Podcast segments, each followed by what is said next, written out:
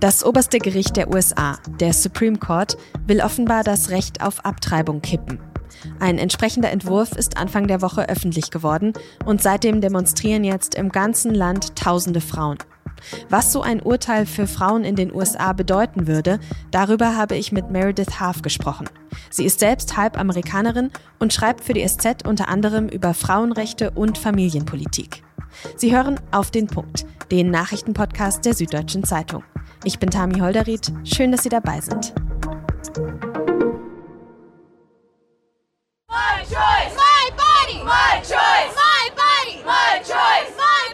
Mein Körper, meine Wahl. So klingt das seit Dienstag an vielen Orten in den USA. Viele Menschen, natürlich vor allem Frauen, sind wütend und protestieren, zum Beispiel hier vor dem obersten Gericht der USA in Washington, DC. Sie fordern, dass das Recht auf Abtreibung für Frauen bestehen bleibt.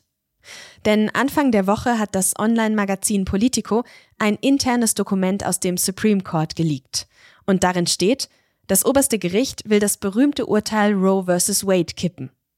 Roe vs. Wade, das ist ein Urteil aus dem Jahr 1973. Und es ist seitdem extrem wichtig für viele Frauen in den USA. Denn es schreibt als Präzedenzfall das grundsätzliche Recht auf Abtreibung fest. Jetzt wollen aber wohl fünf der neun Supreme Court Richter dieses Recht wieder aufheben.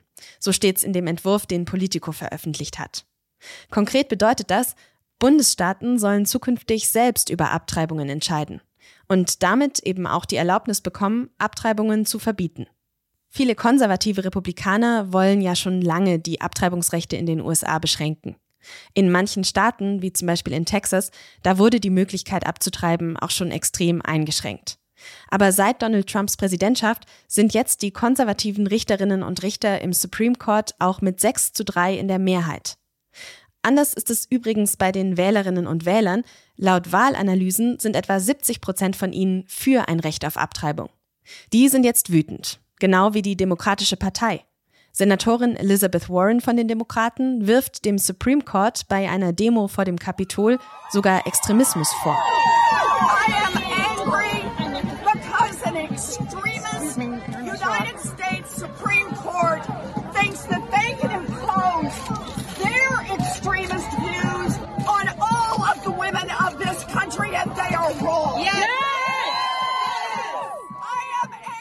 Aber wie wollen die Demokraten die Supreme Court-Entscheidung noch beeinflussen? Und was könnten die Proteste bewirken? Darüber habe ich mit Meredith Half aus dem SZ Meinungsressort gesprochen. Meredith, sprechen wir erstmal über die unmittelbaren Konsequenzen. Wenn Roe vs. Wade wirklich gekippt würde, was würde dann passieren? Da gibt es zwei Konsequenzen unmittelbar. Das eine ist, dass praktisch das Abtreibungsrecht in allen Bundesstaaten der USA auf den ähm, Zustand zurückgehen würde, ähm, in dem es vor 1973 war. Das heißt, dass es in ganz, ganz vielen Bundesstaaten extrem restriktiv auf einmal das Abtreibungsrecht wäre. Das ist das eine. Das andere ist, dass äh, es einige Bundesstaaten gibt, die in den letzten äh, Monaten und Jahren Gesetze sozusagen ähm, beschlossen haben gegen die geltende Rechtslage, die das Abtreibungsrecht bei ihnen ähm, ja fast abschaffen oder zumindest ähm, stark verschärfen. Und diese Gesetze würden sofort in Kraft treten dann. Was würde das denn jetzt alles für Frauen in den USA bedeuten? Es geht ja irgendwie einerseits um Abtreibung, klar, und andererseits aber auch um so ein generelles Selbstbestimmungsrecht der Frauen, oder? Also konkret bedeutet das natürlich, dass der Zugang zur Abtreibung an, an ganz vielen Orten deutlich nochmal erschwert wird. Das ist das eine. Das andere ist, dass ähm, mit so einer Entscheidung das Gericht ganz klarstellen würde, dass es sich für Frauenrechte und Gleichberechtigung und auch alle anderen emanzipatorischen Rechte, also da geht es nicht nur um Frauen, da geht es auch um Homosexualität, da geht es um Queers, da geht es um Fragen der sexuellen Selbstbestimmung oder der Gender-Selbstbestimmung, dass sich das oberste Gerichtshof dafür nicht zuständig fühlt. Das kann eine ganze Kaskade an Anfechtungen und letztlich auch einem Rückschritt zur Folge haben. Wie begründen die Richter denn, dass das Urteil jetzt gekippt werden soll? Es hat ja immerhin fast 50 Jahre lang gehalten.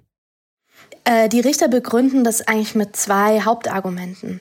Das eine, da geht es eben um die Frage, warum hat dieses Urteil so lange Bestand gehabt. Das liegt eben an so einer Besonderheit im amerikanischen Recht, dass Präzedenzurteile nur in ganz wenigen Ausnahmefällen eigentlich äh, sozusagen rückgängig gemacht werden können. Und zwar dann, wenn sich die Umstände, unter denen diese, der Fall begutachtet wird, äh, gravierend geändert haben. Die Richter argumentieren in dem Papier, was, was jetzt geleakt wurde, so, dass sie sagen, die Umstände haben sich komplett verändert seit 1973. Zum einen sei es so, dass ähm, Mütter mittlerweile auf dem Arbeitsmarkt nicht mehr diskriminiert werden und es eben irgendwie für die ja so auch mehr soziale Unterstützung gibt als vor 50 Jahren ähm, und zum anderen, dass ähm, Kinder heutzutage auch viel leichter und sicherer zur Adoption freigegeben werden könnten. Äh, das, äh, das andere Argument, mit dem das begründet wird, ist in diesem Papier, ist, ähm, dass äh, die Richter schreiben, es gäbe in der Verfassung kein positives Recht auf Abtreibung. Ähm, das heißt, äh, sozusagen, sie finden keine Stelle, in der, wo steht, Frauen sollten abtreiben können. Und weil sie als Verfassungsgericht nur ähm, sich an der Verfassung orientieren wollen, ähm, sagen sie, ja, dann können wir das auch nicht freigeben. Das muss eine politische Entscheidung sein. Problem ist dabei, dass äh, in dieser Verfassung, die von 1789 ist, Frauen überhaupt nicht vorkommen, weil Frauen damals auch gar keine Bürgerrechte hatten.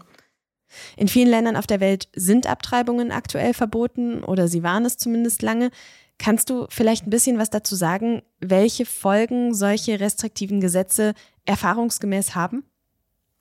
Also vielleicht muss ich zuerst sagen, dass ähm, in den USA Abtreibung, auch wenn dieses Gesetz gekippt wird, nicht automatisch verboten wäre.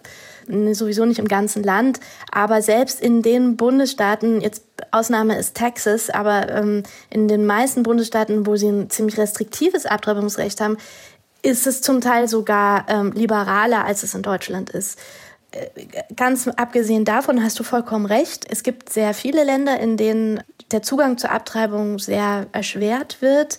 Und in diesen Ländern ist es nicht so, dass es zu weniger Schwangerschaftsabbrüchen kommt. Im Gegenteil, tendenziell gibt es sogar so eine Korrelation zwischen einem eher liberalen äh, Abtreibungsrecht und niedrigen Abtreibungszahlen. Das hängt damit zusammen, dass da, wo das eher liberal gehandhabt wird, auch der Zugang zu Verhütungsmitteln äh, sehr viel besser ist und zur Aufklärung.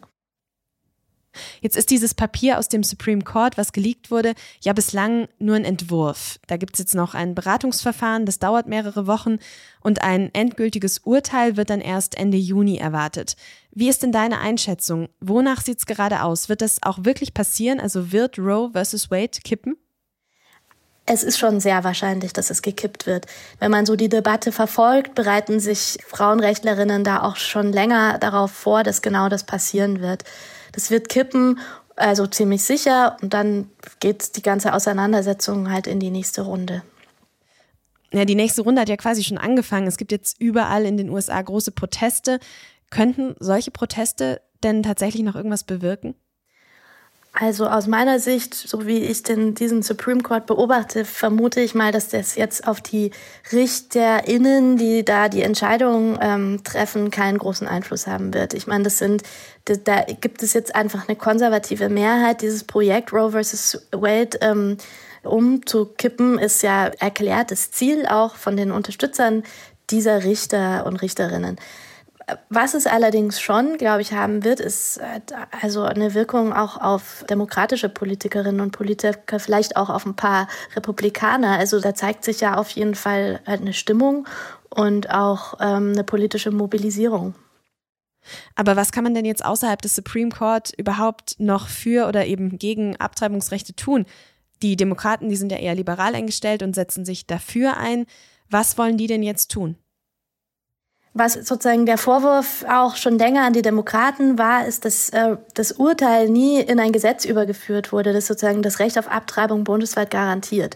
Jetzt äh, kann man sagen, okay, jetzt müssen die Demokraten, die ja momentan auch die Mehrheit haben im Kongress, müssten halt ein bundesweites Abtreibungsgesetz schnell formulieren und noch durchbringen. Persönlich so wie ich die einschätze, ich halte das für relativ unwahrscheinlich, weil es überhaupt nicht viele prominente Demokraten gibt, die sich mit diesem Thema ähm, wirklich profilieren.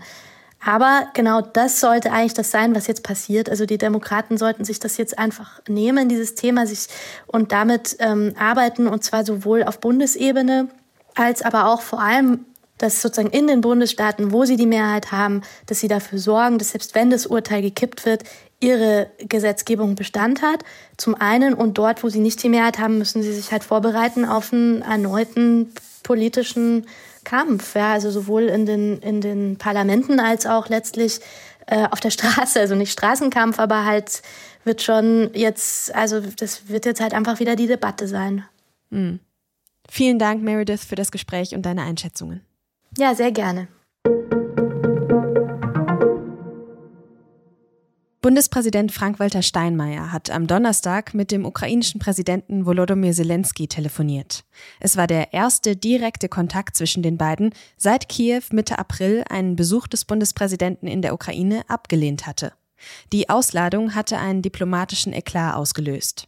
Das Gespräch am Donnerstag soll etwa 45 Minuten gedauert haben und die Irritationen aus der Vergangenheit sollen jetzt ausgeräumt sein. Das hat das Bundespräsidialamt bekannt gegeben.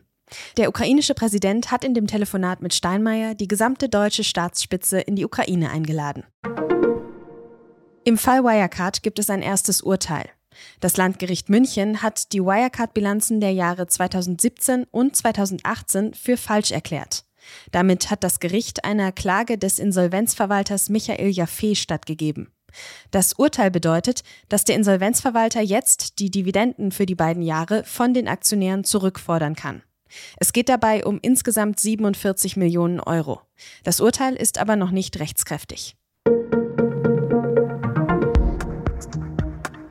Wenn Sie sich jetzt fragen, woher kommen eigentlich die Abtreibungsgesetze in Deutschland?